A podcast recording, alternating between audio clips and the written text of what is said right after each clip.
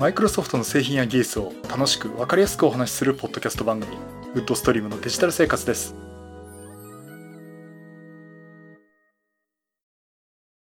第562回目の配信になります。お届けしますのは木澤です。よろしくお願いします。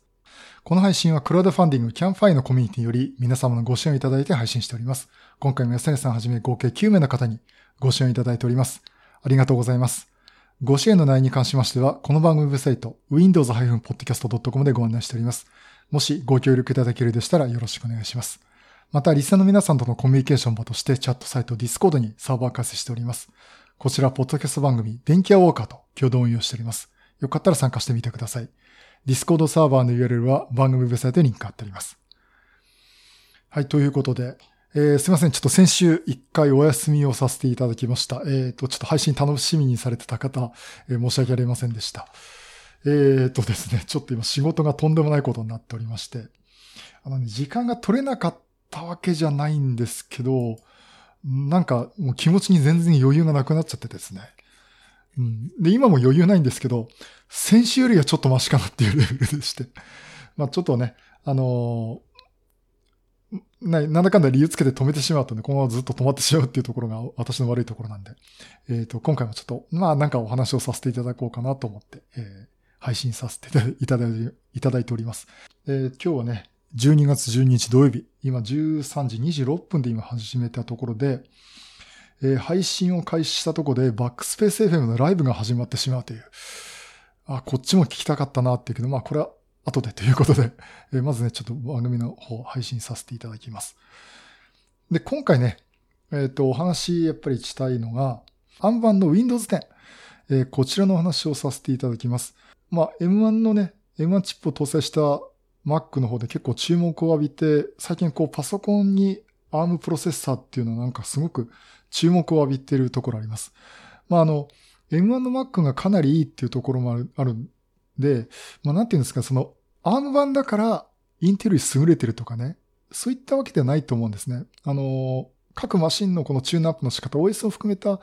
チューンアップの仕方にもよると思うんですが、ですからちょっと ARM 版だから何でもいいっていうところではないんですが、やっぱりちょっと注目はされています。で、やはりあの、我々の間でもこう注目をしているのが Surface Pro X、えー、ARM 版のプロセッサー、マイクロソフト SQ2 ですね。で、旧モデルも併売して売っております。マイクロソフト SQ1 という、まあ、プロセッサーを搭載した Surface Pro ですね。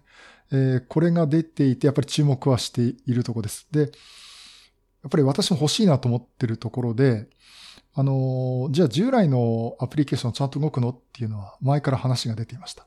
で、あの、まず言えることはですね、ARM ネイティブで動かしたものが一番高速に快適に動くのは間違いないんですが、え従来のその Windows アプリケーション、つまりインテルのコードで書かれたアプリケーションですね。でこれに関しては、ARM 版の Windows っていうのはエミュレーション機能があって、インテルのコードであっても ARM プロセッサー上で動かせますよと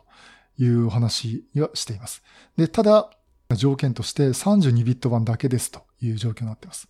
で、そのね、60ビット版の対応っていうのはね、あの、やっぱり必要だっていうところがすごくあると思うんですね。で、あの、Adobe のソフトがそもそも60ビット版なんで、Surface Pro X 買って、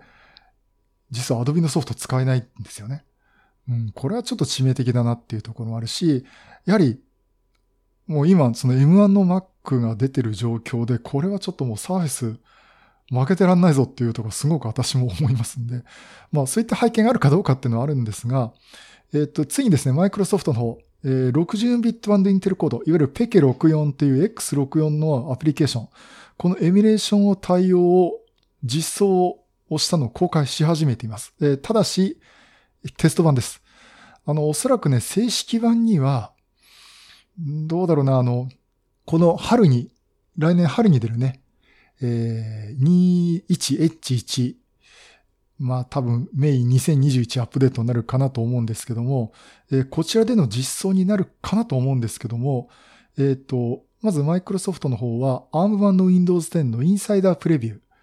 えー、デブチャンネルですね。あの、開発者向けのチャンネルです。ベータチャンネルじゃないですね。デブチャンネルでビルド21277ということでリリースを始めています。えこれによってですね、ARM 版の Windows 10で60ビット版のインテルのコードをエミュレーションして動かすことができるようになります。えー、そういうことでね、今、マイクロソフトの方でも、えー、Windows Insider ブログの方で、Introducing ペケ6、ペケ64って言わないか、X64 Emulation in Preview for Windows 10 on ARM PCs to the Windows Insider Program と、ちょっと私の流暢な英語で話しましたけども、まあ、こういったところでね、えっ、ー、と、公開を始めています。あの、ということで、まあ、どうだろうな。私の知り合い何人かもう ARM1、Surface Pro X 持ってますけどね。もうこれ多分入れて試すんじゃないかなと思っています。で、いよいよこれで対応ということで、えー、期待はしているっていうか、やっとこれで普通の状態になるのかなと、そういうふうに思っています。ただこれあの、マイクロソフトの記事の中では書かれているんですが、ただ、あのー、最高のパフォーマンスを出すんであれば、ARM64 ネイティブなアプリケーションを動かすべきであるっていうことで、開発者の方は、あの、コンパイルするとき ARM64 のネイティブっていうのも用意してねというお話は書いてあります。で、これに対応している開発環境はですね、Visual Studio 2017以降で、ARM 版のプロセッサー用のネイティブコードを吐くという、まあ、出力するっていうことをですね、あの、サポートしてますんで、で、これでもリリコンパイルすれば動きますよと。えー、と言ってもいろいろとね、なんか細かいところであるかもしれませんけども、えー、そういうふうに言っておりまして、まあ、会社の方は、ARM 版も出したねという話を、しております。で、あの、じゃあ、まあ、そういうとこであの、インサイドプレビューの方は、入れるって方はね、あの、ぜひ、試してみていただくといいと思います。で、私はちょっと試す環境ないんですけどね。なんかでもこの状況見てるとなんかね、1台欲しいですよね。でもね、値段的にね、見るとね、M1 の Mac 買った方が絶対安いし、パフォーマンスもあるっていうのもあるんですけども、開発されてる方は、ARM 版の Windows 10っていうのはこれを持っておかないとっていうことで、あの、そういった意味で買ってる方もおられます。まあ、あの、ドットエントラブでもお世話になってます、あの MVP の高尾さんもですね、まあ、そういう理由で Surface Pro X の第2世代ですね、Microsoft SQ2 を積んだやつを、えー、搭載したのを買っています。新型 Surface Pro X さすがいいですね。あの、ちょっとこれ、あの、あんまり もう内輪の話なんですけど、あの、その、お持ちのね、高尾さんが、いや、チームズでこう会話するときと登壇されるときね、今まで Surface Pro の3だったか4だったか思ってたんですけど、あんまりね、画質と音良くなかったんですよ。で、申し訳にくいんですが、マイクを買った方が、って言った方がいいかななんて話をちょっとしてたところに、Surface Pro X の新型買ったらですね、まあ画質も音もすごく良くなりましたね。いや、高尾さん良くなりましたね、音って話をしててね。あのやっぱりあの、まあ、アームとは関係ないんですけども、やっぱり最新のコンピューター変わってのね、やっぱりいいことかなと思いまして。まあ、それ見てね、やっぱ Surface Pro X 欲しいなっていうふうにはちょっと今思っております。で、あの、いろいろこう Surface Pro X どうですかって話を私もいろいろこう Teams とかね、まあ、あの、ドットエントラボの、え、この前の勉強会の後の懇親会でも話いろいろしてたんですけど、まあ、ずっと話してるところで、時折ですね、とにかくね、まず早いし、すごくいいっていうし、普通に全然動くよっていうところは言われてるんですけども、時々言うんですね。アプリの起動遅いんだよねって言うんですね。まあ一回立ち上げちゃえば OK なんだけどさって、そういう話をしてまた Surface Pro X いいですねとか、アンバンド Windows って今後どうなりますかねなんて話をしてる時に、またポロッと、でもアプリの起動遅いんだよねって言うんですよね。それね、1時間ちょっとぐらいの会話の中で3回か4回してるんですよ。ということでね、これよっぽど気になるレベルじゃないのかなっていうのはちょっと私今思ってまして。ただあの、一回起動すれば早いって言ってるのと、まあ、遅いっつってもね、そんなあの、コーヒー入れる時間待たなきゃいけないっていう昔の Windows の起動とかですね。そんなことはなくて、ただやっぱりちょっと一呼吸置くっていうか、うん、ところがあるのかなというレベルだと思います。と言ってもね、あの、一回遅いと思っちゃうとやっぱり気になっちゃうんで、ただやっぱりまだまだチューニングってていうのはいるのかなと思います。これは多分、おそらく今立ち上げてるアプリケーションというのはみんなペケ86のね、要はインテルのコードなんで、やっぱりあの、ネイティブに作るのもいいんですけども、うん、やっぱり仕組み的にね、Mac、要は M1 搭載した Mac っていうかあの Mac の Big Sur ですね。あれとは構造的に違うんですよね。あの、Mac の方は、 Rosetta 2っていうのはもう、あれ多分トランスレートするんですかね。全然早いんですよね。一回起動、最初だけ、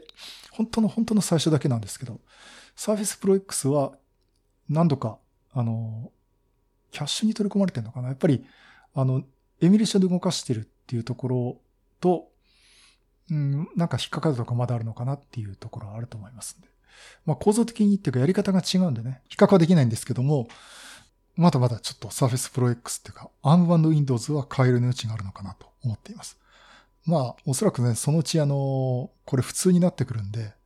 いや、昔ね、起動遅かったんだよね。今はすごく速くなって良くなったよねっていうレベル、状況にはね、まあ経験的にはなるのかなと思っています。あ、それと、あ、あと一件忘れてましたね。あの、さっきの Windows 10のインサイダープレビューの、えー、まあ、ペケ X64 のアプリケーション、これ入れるためにはですね、あの、最高のパフォーマンスを出すために、グラフィックのドライバーのプレビュー版もインストールしてくださいっていうのは注意書きで出ています。これ、クアルコムのアドレノっていうプロセッサーですかね。これの、えー、プレビュー版をインストールしてくれってことで、えー、っと、これ、レノボのサイトだとかですね。あとはサムソン。あとは、えー、サーフェスですね。マイクロソフトですね。これ、それぞれ用意されてるんで、インストールしてくださいっていうふうに言われています。サムサムソンギャラクシーブックク S とレノボフレックス5と Surface Pro X ですかね、ここに書かれてるのは。えー、そんなところね、書かれています。まあ、エーサーとかもね、出してるし、あの、実は結構いろいろメーカーはですね、ARM 版の Windows 10搭載の、えー、パソコンを出してるんですね。うん、だからこれ、の流れがどう変わっていくかっていうのはね、ちょっと私も今後こう見ていきたいなと思ってますし。うーん、多分どっかで買うと思うんですけどね。ただなんかな、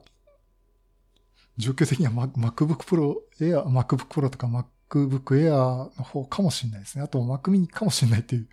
えー、ところでちょっと、えー、考えております。はい、そんなところでですね。で、あの、ちょっとね、面白い話、面白い話したらちょっと怒られちゃいそうなんですが、えっ、ー、と、このね、ARM 版の Windows 10の購入について注意喚起が出てるといういう話が出てます。これ注意喚起というのは全体に出てるわけじゃなくて、これね、情報、上智大学の情報システム室、えー、この上智大学さんのウェブサイトに書いてるんですけど、これ11月16日付でですね、えー、これ多分学生さん向けの注意書きですね。注意喚起 ARM1 Windows の購入についてっていうのが、えー、記事が、えー、これ、で、記事というかね、こう注意書きがお知らせで出ています。で、これ書いてあるのが、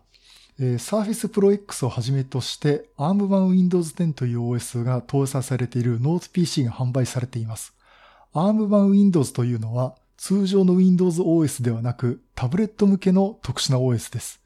これについ、こちらについて現状においては、いわゆる通常の Windows 向けのソフトウェアはほぼ動作しない状況です。正確にお伝えすると、ARM 版の Windows ではペケ86やアーキティクチャのソフトウェアは動作保障外となっており、なっていますし、ほとんどのソフトウェアにおいて ARM 版の Windows では動作保障がありません。判明している状況では VPN の動作確認ができておりませんし、お持ちのプリンターをはじめとした終焉機器も使用できる保証がありません。かっこ、徐々に互換性が増えていくという計画ではあるようです。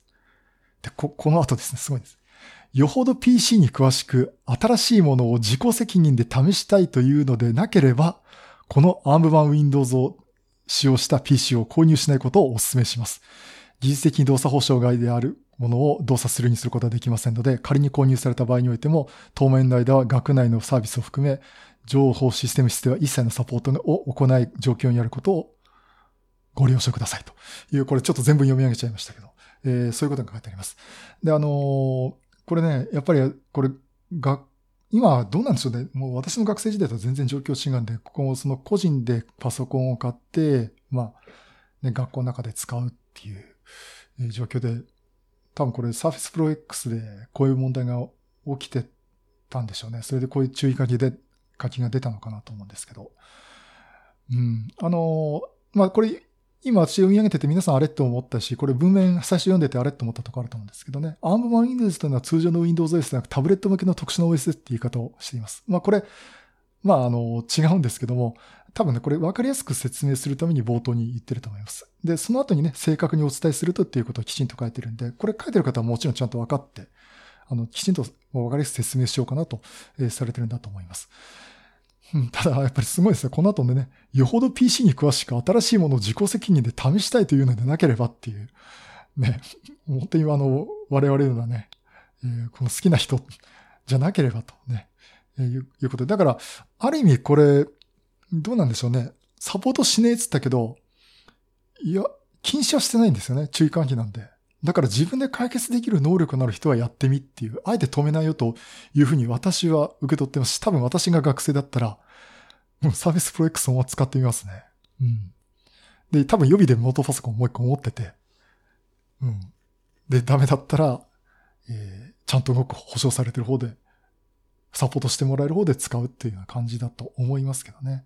まあ、あの、こういったのが出てるんで、まあ、あの、この状況ね、まだ過渡期ではあると思います。すべてにおいてね、あの、今日冒頭でその、ペケ64対応、60ビット版対応したから、じゃあ手放して問題ないですよっていうわけではないっていうことであるんですけどね。まあ、ちょっとこの過渡期の状態はやっぱ注意していただきたいし、あと僕は皆さん、多分この番組の機の方っていうのはこういうの好きな方だと思いますんで、まあだいぶね、あの、自己責任っていうかね、やられると思うんですけどもね、ちょっとまだ手放しでアーム版みんな使えるよ、OK だよっていう状況ではないのかなと思っております。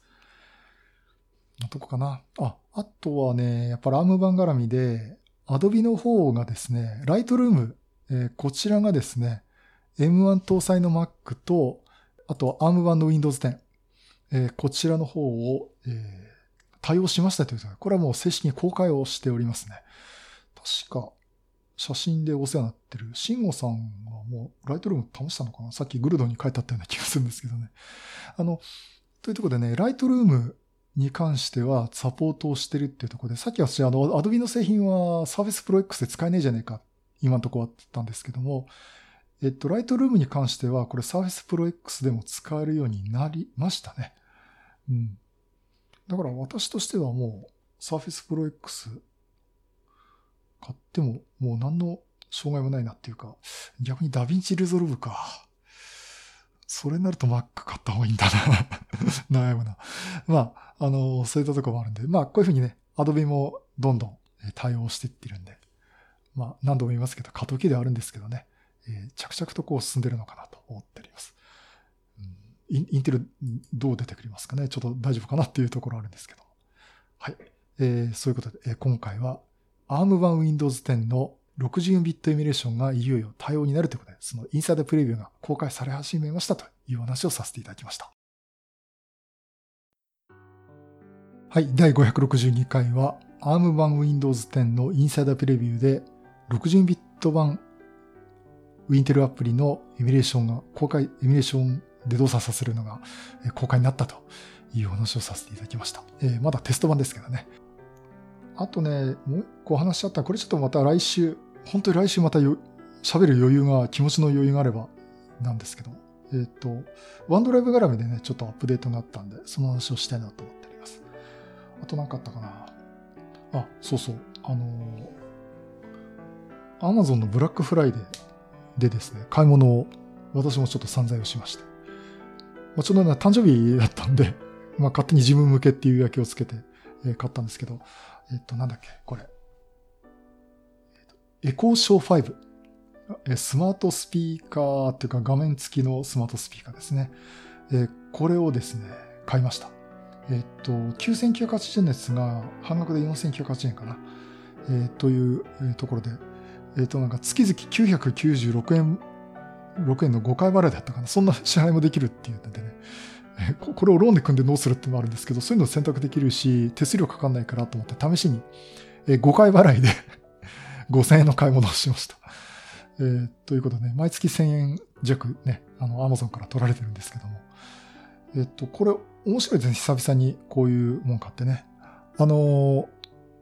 Google ホーム、今 Google Nest Me って名前になりましたけど、こちらの方はね、もう3年前ですね、2017年か。に買って、今でもちょっと置いてあります。今机の上にあって、ここで OK Google って言うとね、あの、反応してくれるんですが。まあ、あはい、いいです、いいです。はい。えっと、で、一方、こちらの方は、あのー、いつも忘れんだな。あ、そうか、アレクサって言うんですね。あの、アレクサって言うと反応してくれるってことで、で、あのー、実際その、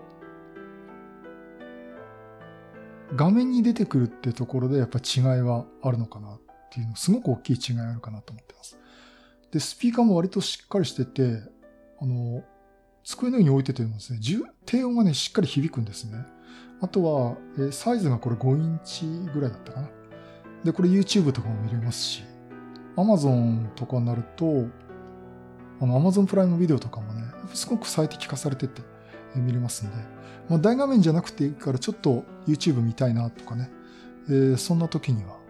ちょ、結構重宝しています。あの iPad とかでミイラエージェンっていうのもあるんですけども、机の上に備え付けで置いてあるんで、Alexa YouTube で、例えばドリキンさんの動画を再生してとか言うとですね、あの、YouTube の方に、ま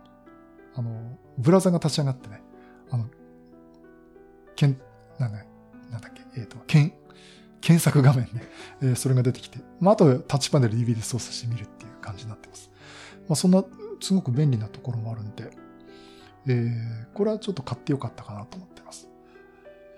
うん、ただこれが9000円ってなるとちょっと、うん、考えちゃいますよね。9000円だったら、